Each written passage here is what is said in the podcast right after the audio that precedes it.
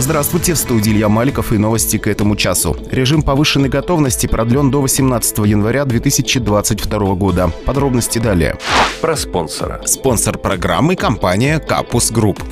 Про главное. Режим повышенной готовности продлен до 18 января 2022 года. Ограничительные меры продолжат действовать на всей территории Кубани. Посещение мероприятий, которые будут проводиться в новогодние рождественские каникулы, а также объектов досуга, общественного питания, торговли и прочих мест с массовым пребыванием совершеннолетних допускается только при наличии справки о вакцинации, медицинском отводе, перенесенном заболевании или QR-кода из личного кабинета портала госуслуги. Организаторы развлекательных и спортивных мероприятий мероприятий продолжат обеспечивать термометрию всех их участников, дезинфекцию рук, соблюдение социальной дистанции и 50% загруженность залов. На постоянном контроле останутся вопросы соблюдения масочного режима. По-прежнему под запретом массовые новогодние гуляния и хороводы.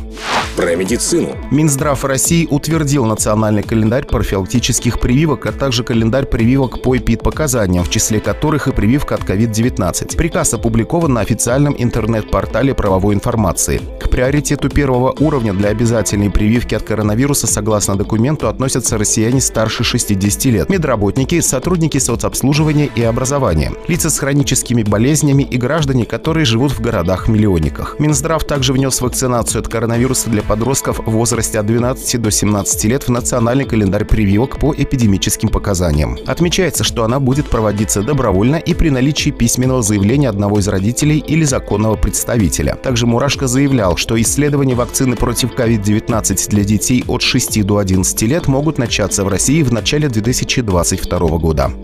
Про спорт. С 16 по 19 декабря в Армавире прошло первенство Краснодарского края под дзюдо среди юношей и девушек от 13 до 15 лет. В мероприятии участвовали около 500 представителей спортивных школ и клубов практически всех городов и районов края. Ейский район представляла ученица спортивной школы «Олимп» и средней школы номер 7 Алина Селина. Девушка в достойной борьбе заняла первое место в весовой категории плюс 63 килограмма. Победители и призеры первенства Краснодарского края представят Кубань на первенстве Южного федерального округа. Все остальные участники получили неоценимый опыт, многие повысили свои спортивные разряды и мастерство. Ячан Калина Селина будет бороться на первенстве Юго-Восточного федерального округа в составе сборной Краснодарского края. Тренирует девушку Константин Сорока.